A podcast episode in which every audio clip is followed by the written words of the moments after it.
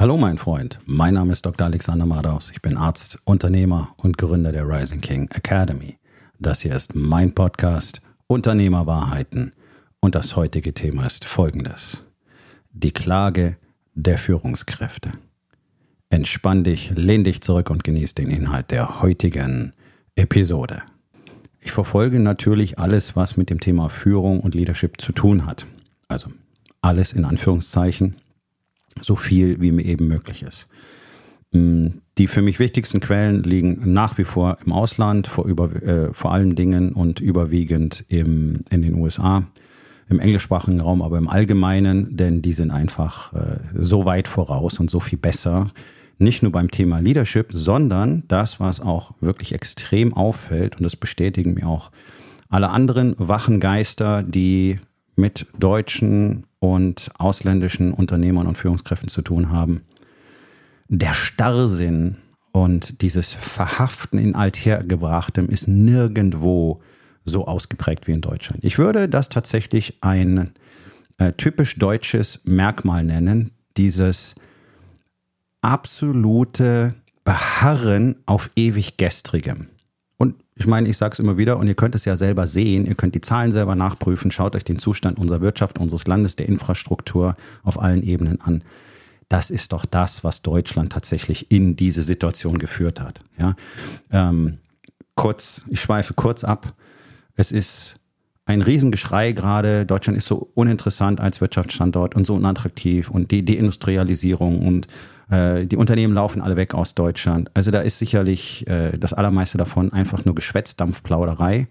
Ja, es gehen Unternehmen aus Deutschland weg. Ich bin der festen Überzeugung, äh, die wären sowieso gegangen, weil wir werden hier niemals äh, luxemburgische oder irische Verhältnisse kriegen, was die Steuergesetzgebung angeht. Die meisten sind nur auf Profit aus, also lassen sie lieber in Sweatshops irgendwo in der dritten Welt in Drittweltländern produzieren, um dann hier großartig ihre tollen Produkte zu vertreiben. Aber das ist ein völlig anderes Thema.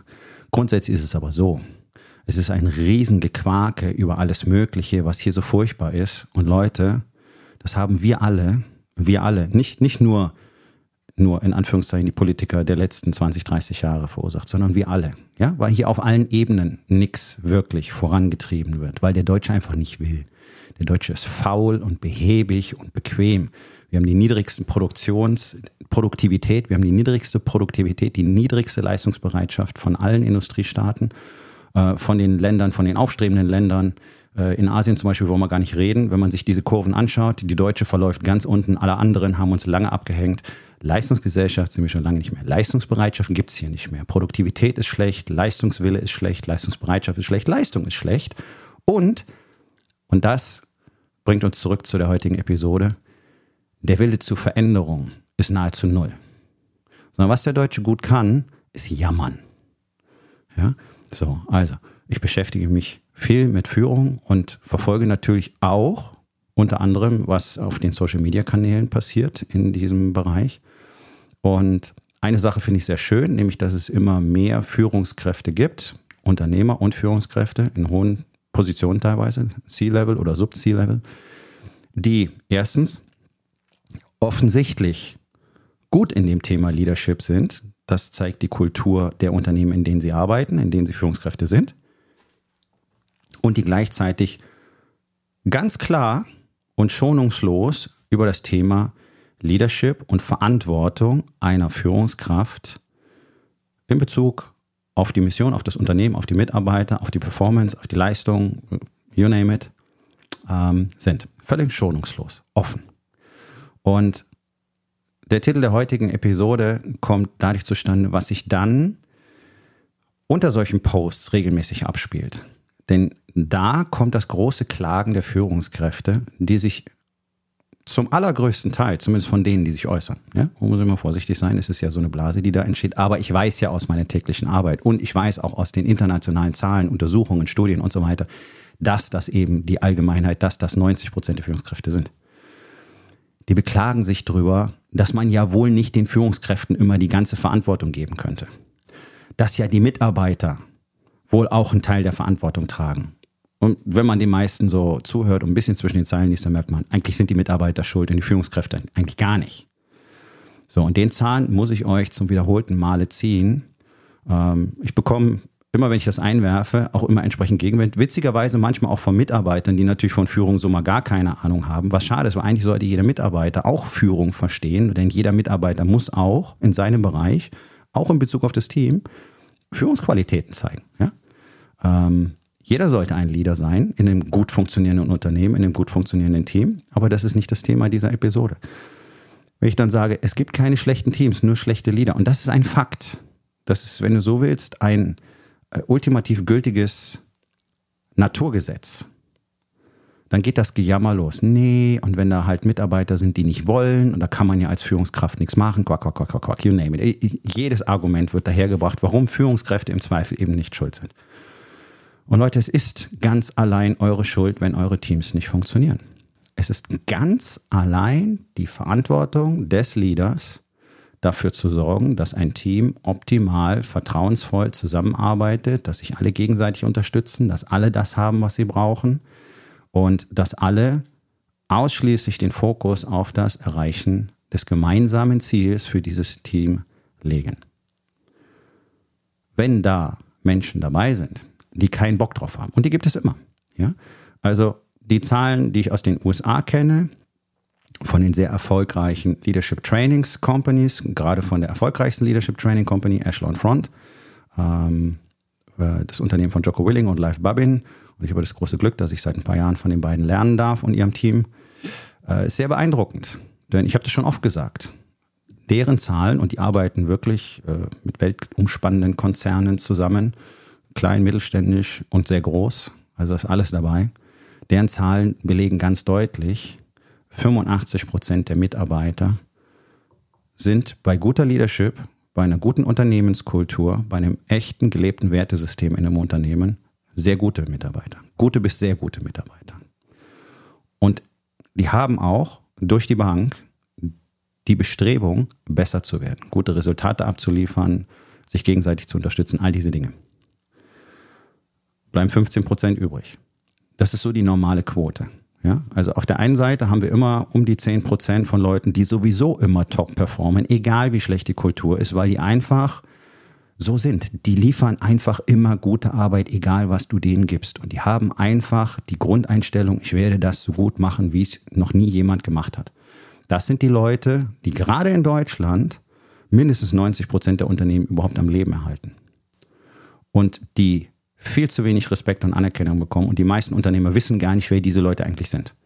Die werden einfach stillschweigend hingenommen und der ganze Fokus liegt auf dem ganzen Micromanagement, nämlich den Rest der Mannschaft ständig an die, äh, an die Kandare zu nehmen, die Zügel fest in der Hand zu halten, alle zu kontrollieren, allen zu sagen, was sie tun sollen, allen reinzureden, ähm, alle Entscheidungen möglichst selber zu treffen, überall nochmal nachzuhaken.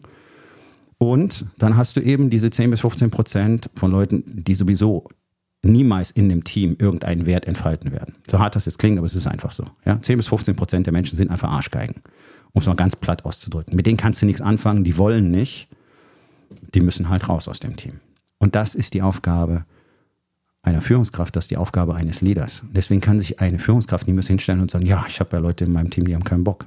Es ist deine Aufgabe, erstens herauszufinden, ob das nicht, und das ist höchstwahrscheinlich, dein Verursachen ist, denn Leute fangen erst an, optimal zu performen, wenn es optimale Bedingungen gibt. Und damit meine ich nicht, denen die ganze Zeit Puderzucker in den Arsch zu blasen, sondern genau das zu tun, wovon ich seit hunderten von Episoden in meinen beiden Podcasts diene, diesem und Verabredung mit dem Erfolg rede, Vertrauen herzustellen. Der Leader dient dem Team, die Führungskraft dient dem Team. Das heißt, wenn du nicht alles dafür tust, dass jeder in deinem Team alles hat, was er braucht, deine Unterstützung, wenn du die Leute nicht anleitest, nicht coacht, mit denen nicht zusammenarbeitest, die nicht unterstützt, damit die performen können. Es ist deren Aufgabe abzuliefern, nicht deine. Du sollst nicht der Tollste im Team sein. Das ist auch so ein völliger Irrglaube. Führungskräfte glauben, sie müssten der Beste und der Tollste im Team sein, deswegen machen sie es im Zweifel selber. Völliger Bullshit. Kann nicht funktionieren, wird auch nicht funktionieren. Funktioniert ja auch nicht, nachweislich. Sondern die Aufgabe des Leaders ist, das Team zu unterstützen. Wie der Trainer am Spielfeldrand. Sein Job ist es nicht, darum zu rennen, Tore zu schießen, Körbe zu werfen, whatever sondern alles dafür zu tun, dass seine Mannschaft auf einem Level ist und dass die zusammen so performen können, dass die am Schluss die Meisterschaft holen. Das ist Aufgabe eines Trainers. Das ist Leadership. Die allermeisten Trainer im Fußball zum Beispiel sind äh, diesbezüglich nicht besonders gut, muss man ehrlich sagen. Das sind ganz, ganz wenige, die allermeisten nicht. Das sieht man auch an der Performance der Teams, die ständig fluktuiert und so weiter. Aber das ist jetzt hier kein Sportpodcast. Ja? Also auch gerade, gerade im Leistungssport, gerade im Mannschaftsleistungssport, ist Leadership ein Riesenthema, das auch dort nicht wirklich verstanden wird. Ähm, grundsätzlich ist es aber so, wenn da jemand ist, der nicht performen will, der toxisch ist, der, keine Ahnung, nur noch auf seine Rente wartet, nicht mehr wirklich arbeiten will, ständig krank feiert, lügt, vielleicht betrügt, Arbeitszeitbetrug begeht und so weiter, dann ist es Aufgabe der Führungskräfte, diese Person auszusortieren und damit das Team zu beschützen, denn das ist Unterstützen des Teams. Wenn du Leute im Team lässt, die das Team untergraben, die gegen das Team arbeiten, dann ist das deine Schuld, nicht die Schuld dieser Person oder des Teams. Und das, das sind diese völligen Irrglauben, die sich eben hartnäckigst, gerade in Deutschland, in den Köpfen von Führungskräften halten. Andere Länder sind da viel besser. Ich sage nicht, dass da alle ganz offen sind dafür, aber die Quoten sind völlig anders und es braucht extrem viel weniger Überzeugungsarbeit, sprich das Schildern von Beispielen und anderen Strategien, bis die Leute bemerken, oh, tatsächlich, das funktioniert ja anders viel besser. Und das ist der Witz. Führung wird viel leichter und macht viel mehr Spaß. Es ist so erfüllend. Das ist für mich das Erfüllendste überhaupt, Leadership. Wenn du dein Team tatsächlich mit vollem Herzen unterstützt, dafür sorgst, dass die alles haben, was sie brauchen, dass die genau wissen, worum es geht, dass jeder Einzelne tatsächlich Vertrauen hat zum Team, zu dir, dass die zueinander Vertrauen haben, dass die deswegen zusammenarbeiten wollen und dann kannst du mal gucken, was da für eine Performance rauskommt. Das kannst du dir wörtlich nicht vorstellen. Das ist immer wieder so. Das sind, das sind in aller Regel Produktivitätssteigerungen um mehrere hundert bis mehrere tausend Prozent innerhalb von wenigen Monaten. Das nennt man Transformation. Dieses ganze Transformationsgesülze da draußen könnt ihr auch alles komplett vergessen. Das ist alles nur Gequatsche äh, von Leuten, die zumeist überhaupt keine praktische Erfahrung haben, die irgendwelche Theorien zitieren und dann kurzfristig mal irgendwo hinkommen, schlaue Dinge erzählen, eine Keynote halten, Vortrag, äh, Seminar, ein Workshop über ein, zwei Tage und dann sind sie wieder weg und dann glauben die Unternehmen, oh, jetzt haben wir hier irgendwas angestoßen. Habt ihr nicht. Das sind dauerhafte Trainingsprozesse, die man über lange Zeit beibehalten muss. Das alleine möchte schon gar keiner wissen, weil erstens kostet das Zeit, zweitens kostet es Energie und drittens kostet es Geld. ihr müsst jemanden holen, der es versteht. Ihr selber versteht es offensichtlich nicht. Ja, und das gilt für praktisch alle Unternehmen in Deutschland mit eben den wenigen Ausnahmen, die zum Glück existieren und die jeden Tag demonstrieren, wie es tatsächlich anders geht und dass das genauso funktioniert, wie ich erzähle. Es ist so, das ist die Realität. Das ist zigtausendfach über Jahrzehnte hinweg immer und immer und immer und immer wieder bewiesen worden. Das ist die einzige Art und Weise zu führen, die langfristig über Jahrzehnte hinweg zu großartigen Unternehmen führt, großartigen Wachstumsraten, großartigen äh, Umsätzen und Gewinnen Innovation, Kreativität etc. You name it. Das ist so. Deutschland hat all diese Dinge nicht. Deutschland hat keine großartige Leistung, bis auf eben diese Ausnahmen, ja, die nehme ich jetzt einfach mal raus. Keine großartige Produktivität, keinen großartigen äh, Leistungswillen, keine Leistungsbereitschaft, ähm, keine, keine Freiwilligkeit in der, in der Mitarbeit, in der Zusammenarbeit. Hier gibt es dagegen, hier gibt es Beklagen, hier gibt es Widerstand, hier gibt es Starrsinn, hier gibt es Arroganz, hier gibt es Ignoranz. Das ist das, was wir in Deutschland haben. Das perfektionieren wir. Und ich kann euch eins versprechen, ich bin ja sehr viel im Ausland unterwegs. Die ganze Welt sieht es. Die ganze Welt sieht es. Und wenn ich dann hier so Typen höre, wenn man sagt, okay, pass auf, in den USA machen die folgende Dinge. Ja, aber die Amerikaner, die haben ganz andere Probleme. Die sollen erstmal ihr Schusswaffenproblem unter Kontrolle kriegen. Hey, was hat das eine mit dem anderen zu tun? Niemand hat gesagt, die USA haben keine Probleme. Die haben Massen an Problemen. Ja, aber es gibt bestimmte Dinge, die machen die einfach so viel besser als alle anderen. Und das sieht man ja auch. Ne?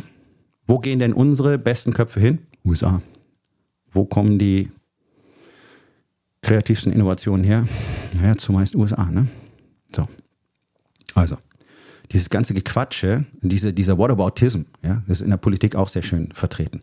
Wenn du Habeck fragst, okay, guck mal, äh, die USA machen was ganz anderes zum Klimaschutz, die sagen nämlich, hey, jeder, der etwas für den Klimaschutz entwickelt, der freiwillig investiert und so weiter, der kriegt unsere Unterstützung und deswegen geben die Firmen drüben Gas und wollen alle grün werden und grüne Produkte erzeugen und, und an diesem Marktboom teilnehmen. Die regulieren und verbieten nicht. Und wenn du das Habeck vorhältst, dann sagt er, ja, aber die Amerikaner müssten ja erstmal ihre Schusswaffen unter Kontrolle bringen. Das ist die Reaktion des Wirtschaftsministers, der auch nicht bereit ist zu sehen, wie es besser geht. Es gibt ja das Beispiel. Warum rennen denn alle jetzt gerade in die USA? Ja, die, die pulvern riesig Steuergelder da rein, ist richtig, aber eine richtigen, am richtigen Ende. Deutschland verbläst 90 Prozent der Steuergelder für Sozialleistungen, die uns nichts bringen, die nichts zur Wertschöpfung beitragen. Deswegen ist kein Geld da für die Schulen, deswegen ist kein Geld fürs Militär da, deswegen ist kein Geld äh, für die Krankenhäuser da, etc. pp. weil einfach nichts übrig ist. 90 Prozent sind weg.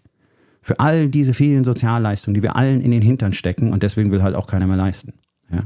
Aber ich will auch hier nicht so weit abschweifen. Bloß das ist genau dieser deutsche Starrsinn, der eben gerade auf Führungsebene verhindert, dass die Leute mal erkennen, hey, wir müssen tatsächlich Dinge anders machen. Und hier kommt, hier kommt der Gag. Ich bekomme nämlich mit, dass offenbar den allermeisten Unternehmen und Unternehmern klar ist, dass sie was anders machen müssen, weil es ja eben nicht funktioniert. Sie haben nicht die Performance, sie haben nicht die Zufriedenheit bei den Mitarbeitern, sie haben die hohen Fluktuationsraten, sie haben die Probleme, Arbeitskräfte zu finden, geschweige denn Fachkräfte zu finden. Sie merken, wenn sie nicht über, über das Gehalt konkurrieren können, dann sind sie einfach, ja, nicht vorhanden, dann sind sie ausgeliefert. Die anderen holen sich dann, was auf dem Markt verfügbar ist. Und das ist genau der Punkt. Dieser ganze Käse, als würde es nur um Geld gehen. Und nochmal, das ist ein statistischer Fakt, das ist gut untersucht. Den allermeisten Menschen geht es bei ihrer Arbeit nicht primär ums Geld, sondern dass sie sich gut fühlen, jeden einzelnen Tag, wenn sie dort sind, dass sie in einer vertrauensvollen Atmosphäre arbeiten. Die Zahlen sind erdrückend. Über 80 Prozent haben nicht das Gefühl, in, sich in einer vertrauensvollen, vertrauenswürdigen Arbeitsatmosphäre zu bewegen. Ja, da habt ihr es. Und da könnt ihr mit euren äh, Wasserkästen und Kickertischen und Massagesesseln und, und Loungebereichen und, und Zuschüssen hier und Bonus dort. Ja, ihr wisst, was ihr damit machen könnt. Weil es, es funktioniert natürlich bei Einzelnen, klar. Das ist, ein, das ist ein Schmerzensgeld. Die Leute wissen, es ist sowieso kacke, also nehme ich, was ich kriegen kann. Und was höre ich praktisch täglich von Unternehmern, egal in welcher Unternehmensgröße? Ja, die sind ja mit nichts zufrieden. Ja, natürlich nicht, weil sie nicht das bekommen, was sie wollen, liebe Freunde die nehmen den Kram und fragen nach mehr, weil es nicht das ist, was sie möchten. Aber sie nehmen es halt auch mit. Wenn dir einer kostenlos irgendwas unter die Nase hält, dann nimmst du es halt. Ob du es jetzt gerade brauchst, geh doch mal auf irgendeine, geh doch mal auf irgendeine Messe. Die Leute gehen mit Tüten rum, sacken jeden Kuli ein, den sie kriegen können. Brauchen sie die? Nö. Aber ist umsonst, nehme ich halt mit. Wenn die deswegen der Kunde? Nee. So, mag vielleicht ein bisschen hinken der Vergleich, aber letztlich ist es genau dieses Prinzip. Ihr versucht die Leute zu bestechen. Ihr versucht sie mit Geld zu manipulieren. Die meisten haben nicht genügend Geld, gerade die kleinen und mittelständischen haben nicht die finanziellen Mittel. Den großen, sehr spannenden Unternehmen, gerade für Berufsanfänger, ja, in den interessanten Berufen, Mechatroniker, Ingenieure, whatever, die Leute abspenstig zu machen. Die gehen lieber zu Bosch, die gehen lieber zu BMW, die gehen lieber zu Porsche. Na klar. Das hast du in deinem Lebenslauf stehen. Das ist geil, danach stehen die Türen offen. Das ist der Grund, warum ich in der Medizin unbedingt an Uniklinik anfangen wollte. Weil der Duktus ist, von der Uniklinik nehmen sie dich woanders überall. Fängst im kleinen Haus an, nach oben, oh, da wird's hart. Und genau so ist es.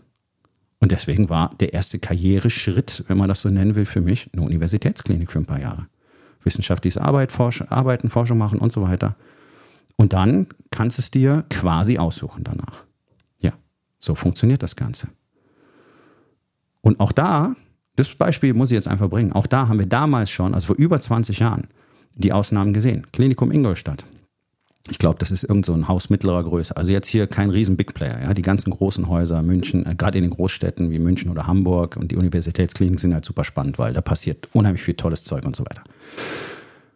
Und äh, das ist halt für viele attraktiv. Ingolstadt hatte vor über 20 Jahren schon so ein fantastisches Arbeitsklima. Ob das heute noch so ist, weiß ich natürlich nicht. Kann ich nicht sagen. Aber damals war es so. Ähm, das hatte sich ganz schnell rumgesprochen. Ich habe in München studiert, Ingolstadt ist ja nicht so weit weg. Und die hatten super flexible Arbeitszeitmodelle. Ähm, die sind extrem respektvoll mit ihrem Personal umgegangen. Das hat sich so weit rumgesprochen. Es, du hattest keine Chance, wenn du dich in Ingolstadt beworben hast. Die haben Stapel von Bewerbungen auf dem Schreibtisch gehabt. Dann ging es nur noch darum, wie hoch ist der? Ein Meter, anderthalb Meter. Ja? Die hatten keine Sorge, irgendjemanden zu kriegen. Und wenn die den Stiefel beibehalten bis, haben bis heute, dann haben die auch heute keine Probleme, jemanden zu kriegen. Das, das kann ich sagen, ohne die Zahlen zu kennen. Und das gilt für jedes andere Unternehmen auch. Und der Schlüssel, der Schlüssel zu eurem Glück und tatsächlich die Lösung aller Probleme, das ist nicht nur ein Marketing-Slogan von mir, sondern es ist so, die Lösung aller Probleme ist Leadership. Leadership löst jedes Problem in deinem Leben, denn es ist ein feststehendes Konzept, das aus sehr einfachen Regeln und äh, auch Systemen besteht und einer bestimmten Art zu denken und zu handeln. Und wenn du das kontinuierlich anwendest, es ist auf jedes Problem anwendbar. Das kann ich aus Erfahrung sagen. Äh, ich habe seit 35 Jahren Erfahrung in verschiedensten Branchen, Medizin, Militär, ganz egal, überall das Gleiche. Überall lässt es sich anwenden und überall führt es sehr schnell zur Lösung, zur Verbesserung. Und wer erstens ein Unternehmen haben will, wo die Leute tolle Arbeit liefern, toll produktiv sind, wenig Fehler haben, wenig Probleme im Team entstehen und diese ganzen tollen Dinge, die alle wollen, wo der Personalturnover gering ist, also die Fluktuation gering ist, deswegen äh, enorm viel Geld gespart wird im Verhältnis zu Unternehmen, die das nicht kontrollieren können und gleichzeitig es keinen Mangel an Nachwuchs gibt, denn in tollen Unternehmen wollen Leute immer arbeiten. Die gehen gerne woanders weg, um in eine tolle Atmosphäre zu kommen. Das möchte bloß so gut wie keiner wahrhaben. Und ich komme zurück auf den Punkt, ich nehme wahr, dass, den, dass offensichtlich immer mehr Unternehmern klar wird, wir müssen was verändern. Es funktioniert so nicht. Wir kriegen keine Leute. Und das hat eben nicht nur was mit Marketing zu tun. Das hat nicht nur was damit zu tun, wir brauchen eine Social Media Job Marketing Agentur, um sichtbar zu werden. Ja, ihr müsst sichtbar werden. Ja, ihr müsst Marketing machen. Aber wenn du ein tolles Unternehmen mit einer tollen Kultur hast, das spricht sich rum, glaub mal. Zumindest lokal äh, in der entsprechenden Berufsgruppe unter Umständen oder höchstwahrscheinlich und sicherlich auch überregional. Die Leute kommunizieren im Internet, die sind äh, überall vernetzt, deutschlandweit, ehemalige Studienkollegen sind überall verstreut, die reden miteinander. Ja, also das ist sicherlich nicht die äh, ultimativ empfohlene Methode, aber es ist ein Baustein. Und das passiert. Und wenn das nicht passiert, dann stimmt was nicht. Aber wenn es kontinuierlich die gleichen Probleme gibt, die Leute tun nicht, was sie sollen, wir haben immer die gleichen Gespräche, die müssen eigentlich wissen, was los ist, wir haben sauber dokumentierte Prozesse, aber sie halten sich nicht dran, die sind nicht bereit, mal irgendwie ein bisschen länger zu bleiben, die wollen keinen Einsatz zeigen, die sind nicht kreativ, die reagieren nicht von selbst heraus, sondern dem muss man alles sagen, bla bla bla. Das ist ja das, was ich andauernd höre. Unisono, völlig egal. Völlig egal, wie groß das Unternehmen, völlig egal, wie alt das Unternehmen, völlig egal, welche Branche. Das ist das, was alle erzählen. Was auf der einen Seite nichts anderes bedeutet als, okay, ihr seid praktisch alle Micromanager, sonst hättet ihr diese Erlebnisse gar nicht. Und auf der anderen Seite, okay, ihr habt ein gigantisches Kultur- und Leadership-Problem, das früher oder später das Unternehmen zerstören wird. Und das ist kein Geunke, sondern es sind Fakten, die könnt ihr nachvollziehen. Das, was Unternehmen untergehen lässt, ist genau der Mangel an Leadership und Kultur. Und das, was Unternehmen toll werden lässt und langfristig überleben lässt, ist Leadership und Kultur. Und warum gehen denn 75 Prozent der Familienunternehmen allerspätestens beim zweiten Generationswechsel ein? Ja, weil Leadership über lange Zeit einfach dort nicht gelebt worden ist, weil Kultur nicht gelebt worden ist. Das sind diese alten patriarchalischen, hierarchischen, diktatorischen Führungsstile, die dann tradiert werden in aller Regel und die sich natürlich irgendwann abgelebt haben. Die Leute verändern sich, ihr merkt das, braucht man nicht über die Generation Z und, und jetzt Alpha jammern und, und die werden alle so anspruchsvoll und so. Nee, die sind bloß nicht mehr bereit, das mitzumachen, was die anderen Generationen davor genauso empfunden haben, die aber einfach die, die Schnauze gehalten haben, sondern die merken einfach, wir haben andere Möglichkeiten. Wir wollen das so nicht. Ja, davon mal abgesehen, dass sie natürlich null belastbar sind, weil die nie gelernt haben, mit Widerständen umzugehen. Das ist ein anderer Aspekt. Ähm, und das ist Verantwortung der Elterngeneration, die äh, komplett äh, da drin gefehlt hat, den Kindern wirklich beizubringen, was es im Leben tatsächlich braucht nämlich Resilienz und Disziplin und Commitment und Durchhaltevermögen. Ja, all diese Dinge. Das sind Qualitäten, die unsere Kinder lernen sollten. Und damit können die dann nämlich sehr viel anfangen. Äh, aber auch das ist sicherlich ein Thema für, für eine eigene Episode. So, das Ding ist, du kannst als Führungskraft niemals sagen, es liegt an meinem Team. Punkt. Wenn du das sagst, hast du dich in dem Moment als Führungskraft disqualifiziert. Das muss dir einfach klar sein. Und da könnt ihr Mu und Mäh machen und euch auf den Boden werfen und mit den Fäusten trommeln und treten und spucken und kratzen und beißen. Es bleibt eine ultimative Wahrheit. Das Team ist immer so gut wie sein Leader. Und der Leader ist immer nur so gut, wie er sich selbst kennt. Und wenn du nicht an dir selber hart arbeitest jeden einzelnen Tag, dann wirst du im Thema Leadership zwangsweise nicht besonders gut werden können, weil dein Ego komplett die ganze Zeit die Kontrolle übernimmt. Und ich kenne so viele Unternehmer. Und die allerwenigsten kriegen es hin, ihr Ego mal zu kontrollieren. Sondern die versuchen irgendwie das Ganze äh, zu maskieren. Das ist der beste Ausdruck dafür. Ja? Die sind dann eine Weile lang nette Kumpels und dann kommt dieser eine Punkt, wo ihnen irgendwas nicht passt. Und dann kannst du mal gucken, was passiert. Ja, dann werden die linkesten Nummern abgezogen, um Leute zu rasieren, um Verträge zu brechen, um Geschäftspartner übers Ohr zu hauen und so weiter. Also diese, dieses ganze vordergründig Nette hat nichts mit Leadership zu tun, möchte ich an der Stelle einfach nur mal sagen. Also vorsichtig, wenn Leute von Anfang an so gute Kumpels sind. Da wäre ich sehr, sehr misstrauisch. Äh, das, das soll normalerweise irgendwas überdecken.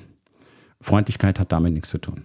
Aber äh, will hier nicht zu weit abschweifen. Ein Team ist nur so gut wie der Leader. Ich kann auch dazu sagen, ich habe es selber erlebt. Wenn du Teams austauscht, äh, wenn du Leader austauscht in, in Teams unter extremsten Bedingungen, ich habe das ja nur mehrfach gemacht in den letzten Jahren, äh, bei den äh, mit akt aktiven und ehemaligen Navy SEALs in solchen extremen Trainings. Äh, es ist beeindruckend. Das schlechteste Team wird auf einmal zum besten Team, wenn du einfach die Leader austauscht zwischen dem letzten, äh, zwischen dem schlechtesten und dem besten Team. Und das beste Team fällt auf einmal weit zurück. Und du merkst, okay, es sind ja die gleichen Leute im Team. Wieso ist die Performance jetzt anders? Das schlechteste Team muss die ganze Zeit am härtesten leiden, weil die, es geht dann in so Wettkampfszenarien, ja, die extrem belastend sind, nach, nach vielen, vielen Stunden sowieso schon extremer Belastung. Und äh, die Gewinner kriegen eine Pause und die anderen nicht. Das heißt, wer kontinuierlich verliert, ist kontinuierlich ohne Pause erschöpft in einem Tempo, äh, und die anderen haben halt immer wieder Zeit, sich zu erholen. Und du müsstest jetzt eigentlich annehmen, das schlechteste Team ist schon so ausgelaugt, die können jetzt keinen Wettkampf mehr gewinnen ab einem bestimmten Punkt. Das ist einfach gar nicht mehr, physisch einfach gar nicht mehr möglich. Und dennoch passiert es immer und immer und immer und immer und immer wieder. Und es ist auch bei den Navy SEALs in der äh, Grundausbildungsphase ein etablierter Teil, diese Dinge, diese Szenarien immer wieder durchzuspielen. Und jedes einzelne Mal ist es 100 Prozent, 100 Prozent Erfolgsquote. Du tauscht unter extremen Bedingungen die Leader des besten und des schlechtesten Teams aus und auf einmal tauschen die die Plätze. Das ist die Power von Leadership. Das heißt, man kann jetzt nicht sagen, ja, im schlechtesten Team waren halt die schlechtesten Leute. Die wären jetzt immer noch schlecht. Und wenn da äh, inklusive Leader sechs Leute in einem Team sind, in einer Boatcrew, dann wird der eine nicht rausreißen können. Egal wie fit der ist. Und auf der anderen Seite wird eine zusätzliche Person, die nicht so leistungsfähig ist, das beste Team nicht plötzlich so weit zurückfallen lassen. Also es ist sehr eindrücklich. Und das Ganze ist auch in der Unternehmenslandschaft. Es gibt x Studien dazu und jedes Jahr, ich weiß nicht wie viele Veröffentlichungen in der Wirtschaftspresse, die besten Leader der Welt und es ist immer die gleiche Story. Die besten Leader, die die besten Unternehmen führen, mit dem größten Erfolg, sind Menschen, die genau diese Dinge tun. Ja?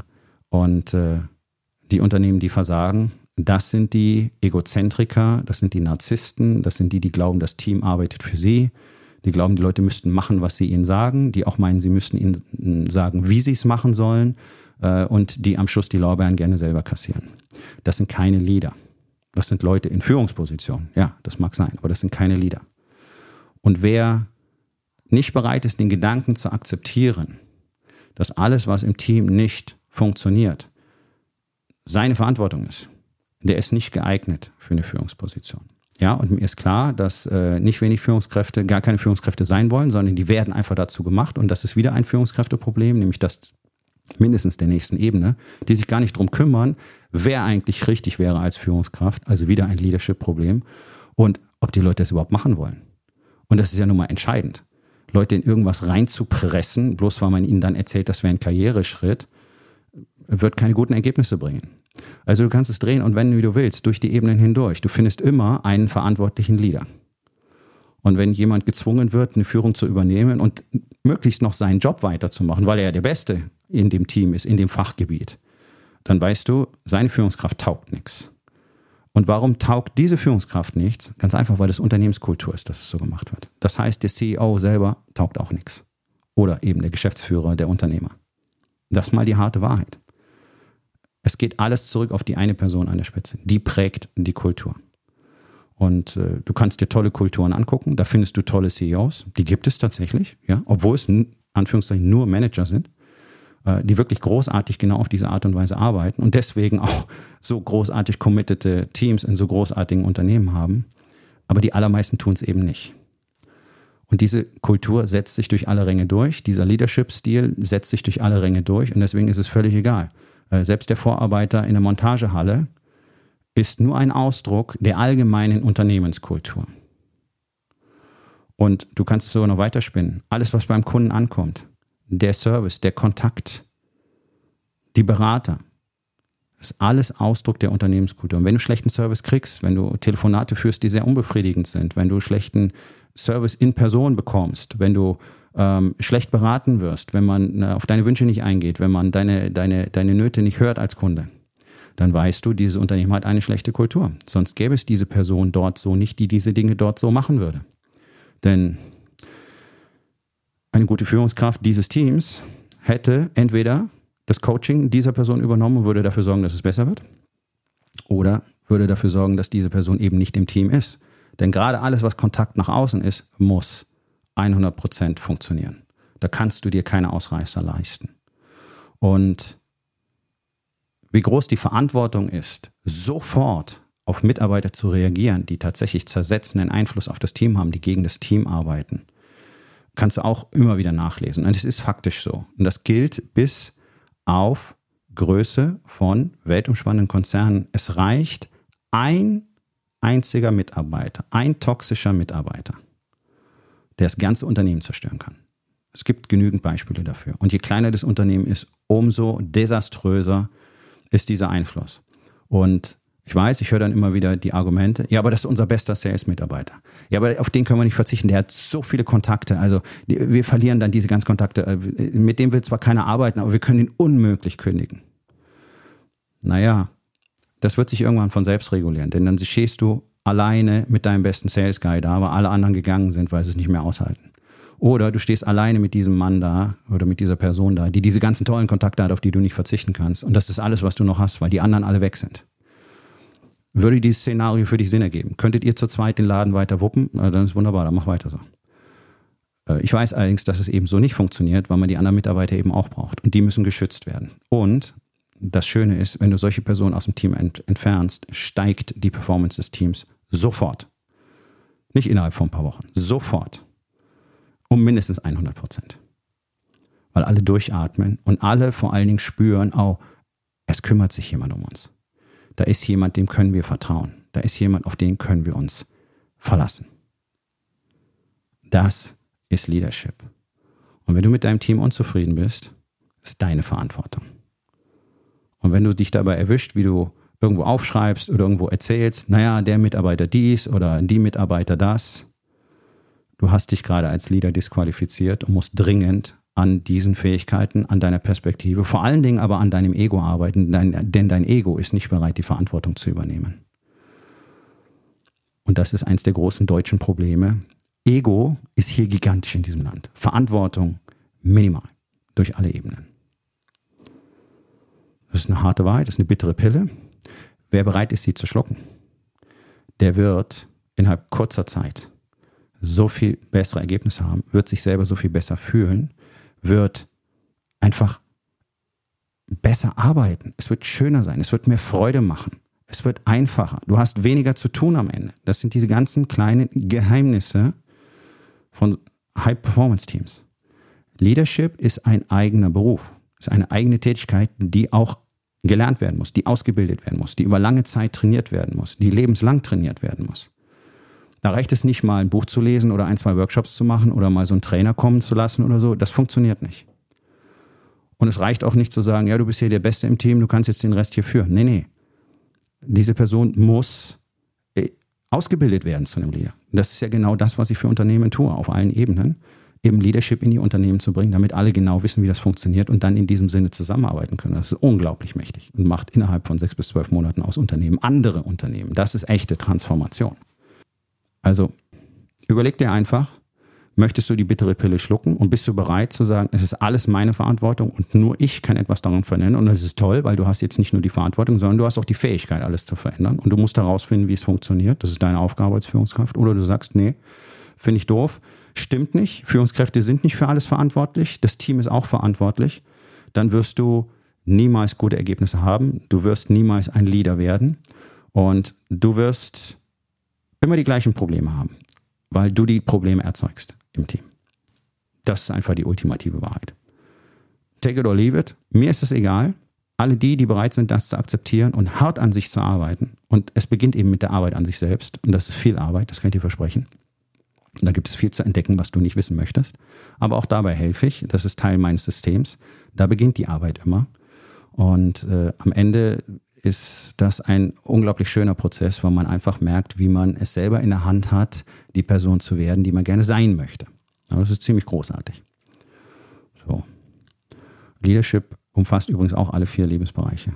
Ja, du hast für alles in deinem Leben die komplette Verantwortung, egal ob es Body Being Balance oder Business ist. Alle Ergebnisse, die du hast, sind ausschließlich dein, dein Tun und dein Wirken. Ergebnis deiner Entscheidungen und deiner Handlungen und deiner Kommunikation. Und deswegen ist jetzt die Aufgabe des Tages auch ganz einfach. Guck doch mal hin, wo in den vier Bereichen, Body, Being, Balance und Business, übernimmst du nicht 100 Prozent der Verantwortung für deine Ergebnisse. 100, nicht 99, nicht 99,5, 100. Und was könntest du heute noch tun, um das zu verändern? So, mein Freund, das war's für heute. Vielen Dank, dass du dabei gewesen bist. Wenn es dir gefallen hat, dann sag es doch bitte weiter, teile diesen Podcast und hinterlass mir doch bitte, egal auf welchem Portal du diesen Podcast gehört hast, eine Bewertung. Das hilft mir sehr und vor allen Dingen hilft es anderen dabei, diesen wertvollen Podcast zu finden und ihn auch weiterzugeben.